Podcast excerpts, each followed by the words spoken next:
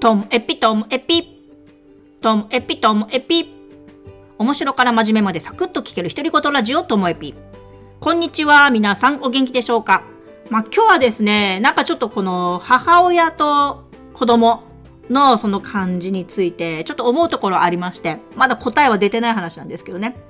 まあ、あの、きっかけがいくつかありまして、まず一つ目が、なんか友達と喋ってて、その、子供の習い事とか、まあ、あと進学とか、子供がこう選択して何かをやるとか、やらないとか、まあ、やめ、やめるとか、続けるとか、そういうものについて、まあ、親がどこまでこう関与するかみたいな話になった時に、まあ、そういえば、私はなんか、やめさせるってことはなんかしたことがない気がして、まあ、ただ、可能な限りのこう選択肢を与えて、まあ、今いる世界が全てじゃないっていうこととか、あとは、あの、続けてもやめても、それは、あの、私にとっては、あの、ヒデに対して、それで相手の見方が変わるわけじゃないし、ヒデはヒデだし、私は私だしっていう、なんだろう、その、続けることへの期待とか、やめることへの残念な気持ちとかっていうのは、親としては、なんか、ないんだよと、結果。まあ、せっかく続けたんだからやればみたいな気持ちがあるかもしれないけれども、でもなんか、そこ言っちゃったら、うん、なんかやる意味っていうのがブレるかなと思ったりもして、だから割とこう、選択肢を示して、あとは決めてっていう感じが多かったなっていうふうには振り返ってます。でも、息子にしてみればその選択肢の与え方自体がちょっと半ば強制的っていうか、いろいろある中で選択肢絞られちゃったっていうふうに感じてるかもしれないんですけれども、だからそれがいいか悪いかっていうのはちょっと息子にもね、聞いてみないとわからないところではあるんですけども、でも、私が決める、最終決定を下すみたいなことはなかったな、みたいな記憶があったんですよね。でもついついその母親って、まあ、口が達者だったりとか、子供の心配をすごく本当に心配してますから。で、どこまでこう、いつも言いますけど、転ばぬ先の杖をね、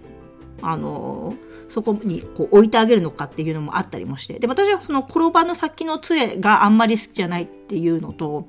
まあ自分もそういうふうにやられてこなかったので、それで幸せだったんですよね。親から何しなさい、これしちゃダメ、こうしなさいっていう自分の意思決定についてどうこう言われたって経験ほとんどなかったので、まあそれが良かったな、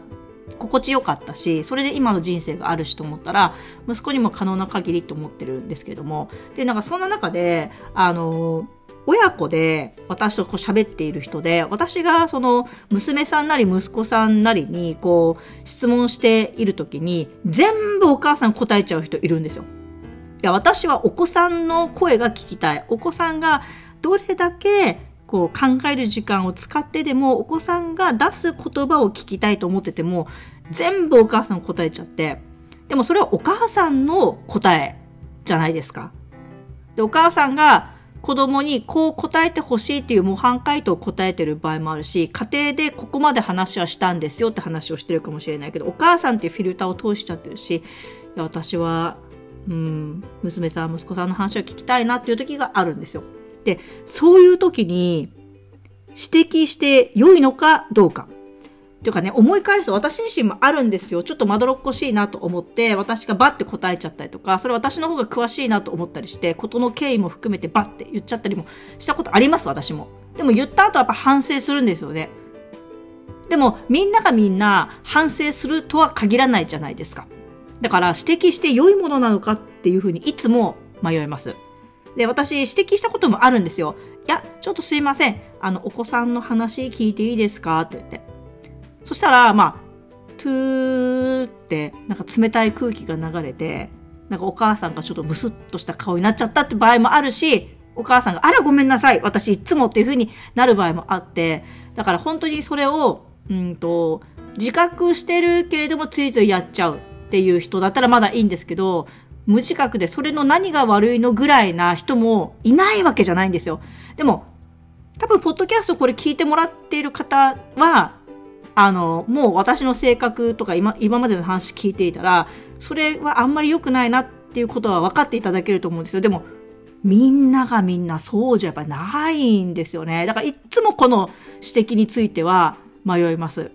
今日もね、私じゃない人でそういうことがあって、まあ、思い出した話なんですけど、だから、